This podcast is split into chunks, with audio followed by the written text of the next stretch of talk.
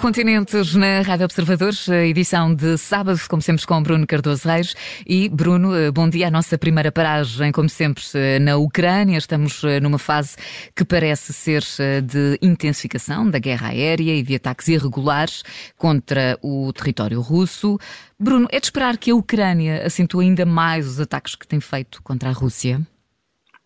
Olá, bom dia.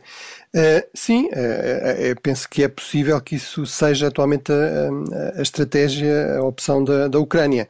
Agora é importante recordar que há aqui um intensificar realmente da, da guerra aérea russa contra a Ucrânia, novamente, ou seja, só este mês foram 18 ataques contra Kiev, inclusive ataques, por exemplo, à hora em que as crianças estão a ir para a escola, portanto, máxima vulnerabilidade para a população civil.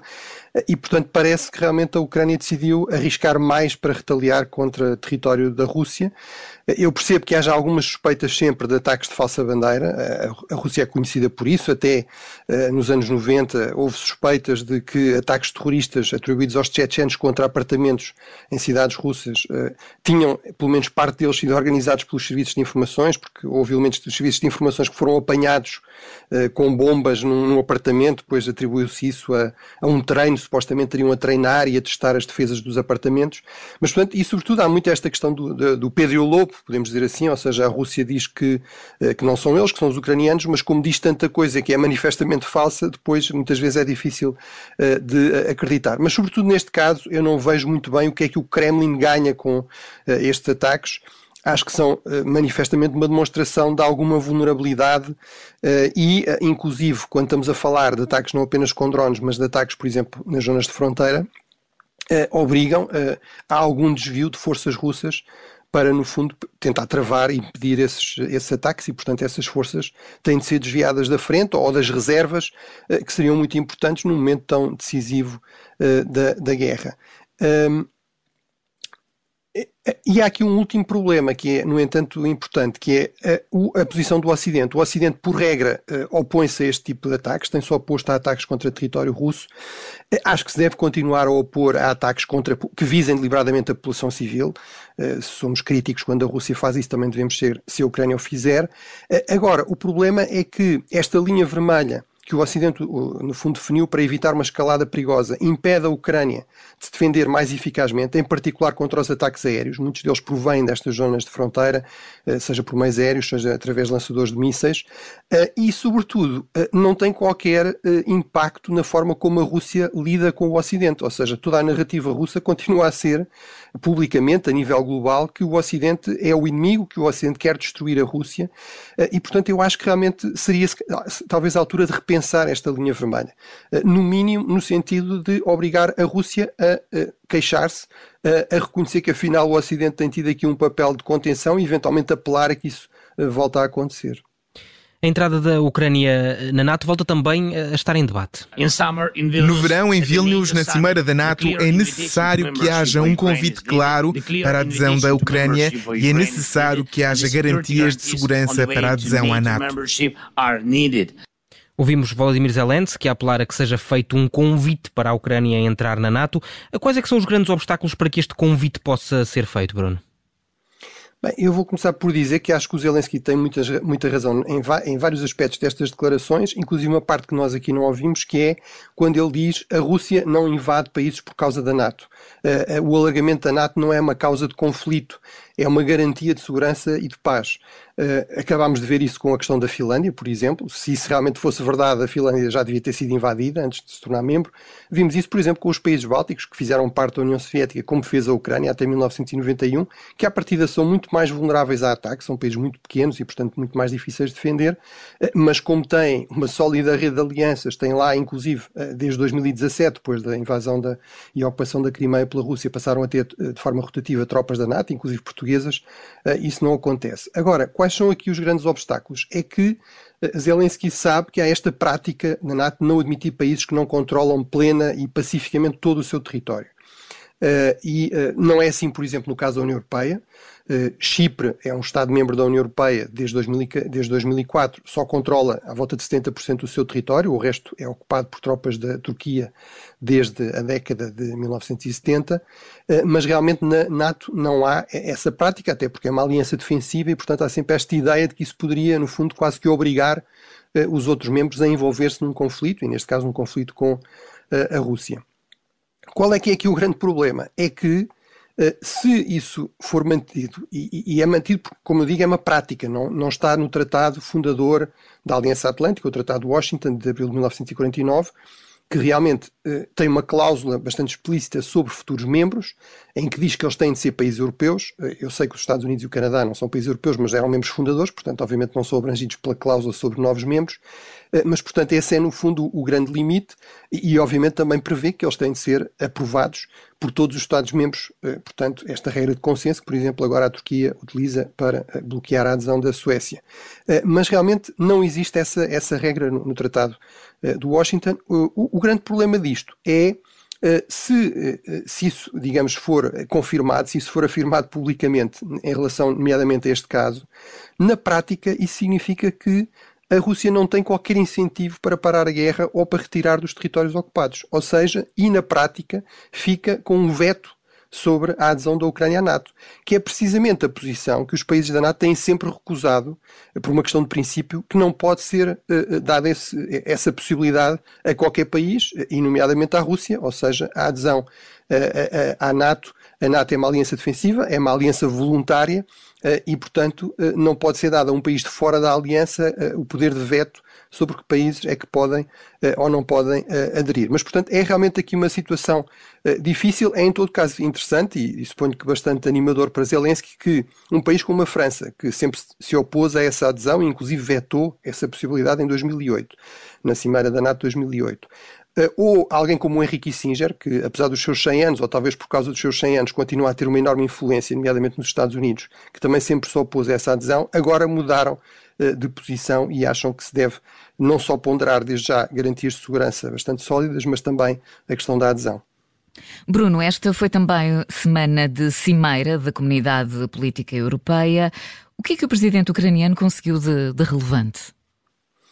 Bem, esta é realmente a segunda reunião deste novo formato, que reúne basicamente todos os países europeus, exceto a Rússia e a Bielorrússia, e, portanto, este facto em si já é uma vitória da Ucrânia. É bastante claro que a intenção de partida desta iniciativa da França foi criar realmente um fórum bastante aberto, que não tem o peso e a rigidez institucional da União Europeia ou da NATO, eh, e que permite envolver eh, países europeus que estão fora, digamos, deste núcleo duro mais próspero, eh, nomeadamente em regiões como os Balcãs Ocidentais, nesta zona do leste e também no Cáucaso, e que se sentem muito ameaçados, muito pressionados por uma Rússia muito mais agressiva e, portanto, desse ponto de vista, a cimeira ter decorrido na Moldávia, o país mais pobre do continente, que está encravado entre a Ucrânia e a Roménia, que tem ela própria uma região separatista, a Transnistria, que é uma espécie de mini Donbass, onde há também uh, uma minoria russa uh, que é apoiada por tropas russas. E, portanto, é realmente um país também especialmente vulnerável à pressão russa. Esta cimeira foi um apoio muito importante do resto da Europa ao governo pró-europeu da Moldávia e certamente isso também é muito importante para a Ucrânia, que não gostaria de ver aqui aumentar a influência russa na, na sua retaguarda. Vamos seguir com este recado do presidente brasileiro ao presidente da Venezuela. Eu acho, companheiro Maduro, que é preciso você saber a narrativa que se construiu contra a Venezuela, da antidemocracia, do autoritarismo, sabe? Então eu acho que cabe à Venezuela mostrar a sua narrativa para que possa efetivamente fazer pessoas mudar de opinião. Eu vou em lugar que as pessoas nem sabem aonde fica a Venezuela, mas sabem que a Venezuela tem problema da democracia, que o governo não tem das quantas. Lula da Silva a falar diretamente com Nicolás Maduro na conferência de imprensa conjunta da primeira Cimeira da América do Sul em nove anos. O que é que achas destes conselhos do presidente brasileiro?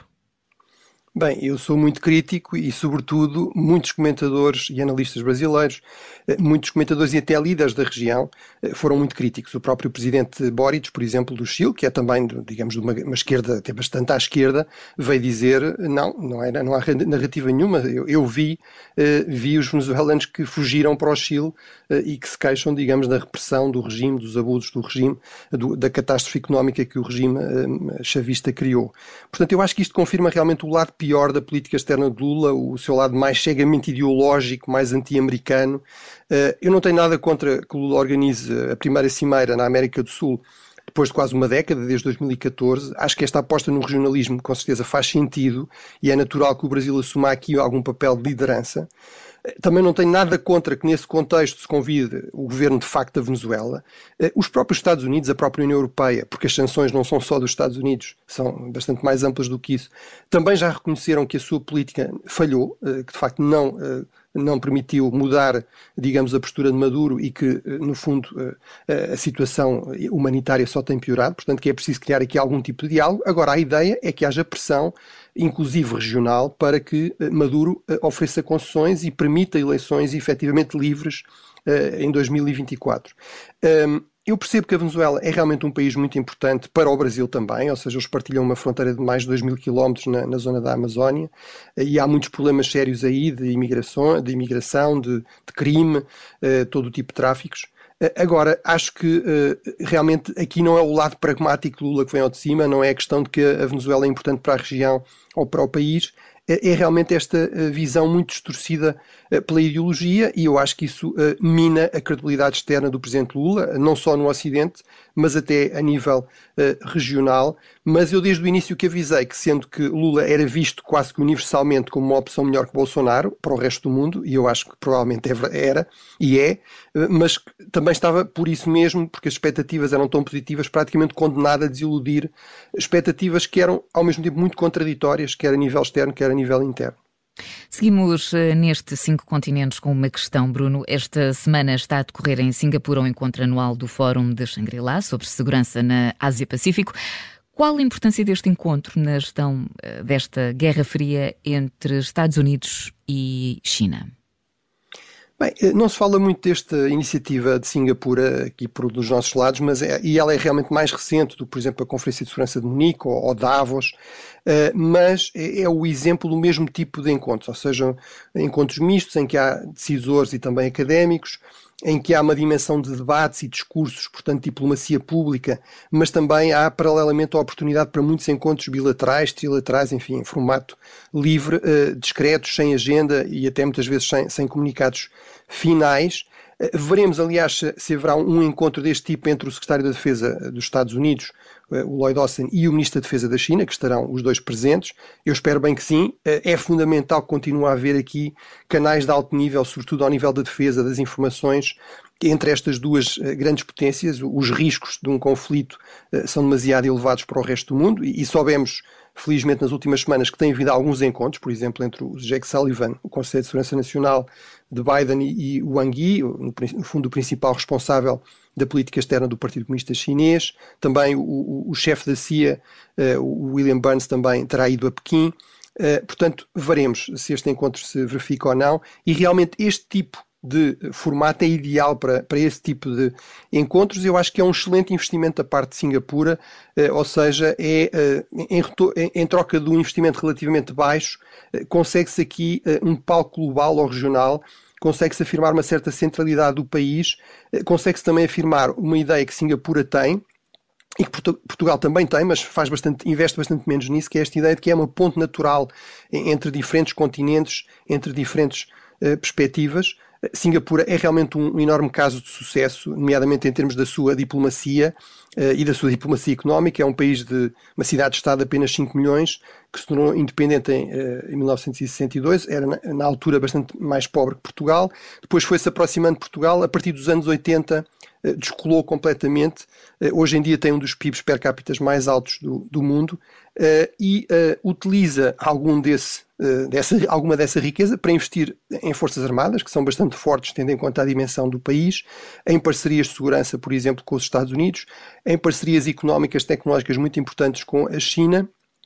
E também depois neste papel realmente fazer a ponte eh, entre estas duas grandes potências na região da Ásia-Pacífico. Seguimos para a África para olharmos para uma lei contra homossexuais, uma lei que pode dar origem a penas de prisão perpétua ou até mesmo pena de morte. O que é que o uh, Ocidente pode fazer? Bem, tem algumas limitações importantes. Eh, é importante notar que a África e o Médio Oriente são as regiões que são, infelizmente, os campeões neste campo. Uh, temos mais de 60 países que têm leis, continuam a ter leis altamente discriminatórias.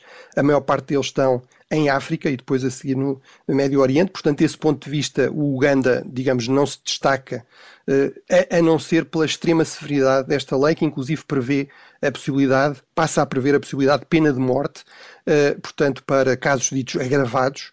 Um, é realmente uma, uma lei altamente preocupante. Eu acho que corresponde muito também a esta fase, digamos, do Presidente Museveni tentar aqui uh, manter alguma popularidade depois de décadas no poder, tentar eventualmente consolidar a, sua sucessão. O que é que o Ocidente pode fazer? Bem, à partida pode reduzir a cooperação, reduzir a ajuda. Agora, temos de ter aqui a noção que, eh, infelizmente, vivemos num mundo que é cada vez mais eh, um mundo onde os autocratas têm muitas opções, muitas oportunidades, muitas alternativas. Podem eh, cooperar militarmente com a Rússia, podem cooperar militarmente com a China, que obviamente não, não fazem qualquer tipo de condicionalidade nas suas relações com este tipo de regimes. Eh, isso não quer dizer que o Ocidente não deva fazer nada, mas é realmente verdade que há aqui que reconhecer que há uma eficácia reduzida em conseguir lidar com este tipo de desafios aos direitos fundamentais. Ainda temos uh, tempo, cerca de dois minutos, por isso, para falarmos, uh, e neste caso fazemos aqui uma paragem no Irão. Isto porque continuam as execuções uh, de opositores, Bruno. Sim, é realmente o Irão é um campeão nesta área do, das execuções, só é ultrapassada pela China, que sabe que executa milhares de pessoas, não sabemos nunca quantas, porque as execuções são um segredo de Estado. Eh, o Irão, no ano passado, executou mais de 500 pessoas, houve um aumento já de 75%, eh, e grande parte desse aumento foi na segunda metade do ano, ou seja, já em plenos protestos. Sabemos que pelo menos 15 pessoas foram executadas pelos chamados crimes contra Deus, ou seja, basicamente por se oporem ao regime teocrático iraniano, mas realmente este ano essa tendência continuou, acentuou-se. Estamos a falar de uma média de 10 execuções por semana e, portanto, este é um sinal que o regime está muito preocupado, mas que também não vai recuar e que está aqui apostado em aterrorizar a população de forma a manter-se no poder. O, o, mais paradoxal e o mais chocante é, é que um Estado de tal forma impiedoso, impiedoso supostamente com o crime, aparentemente continua a ser incapaz de identificar a rede que envenenou eh, centenas, milhares de meninas em escolas por todo o país. Portanto, claramente aqui a prioridade é a defesa do regime, custe custar, e não a, eh, a, defesa dos direitos dos iranianos. Bruno, termina aqui a nossa viagem pelos cinco continentes. Até para a semana. Obrigado. Thank you.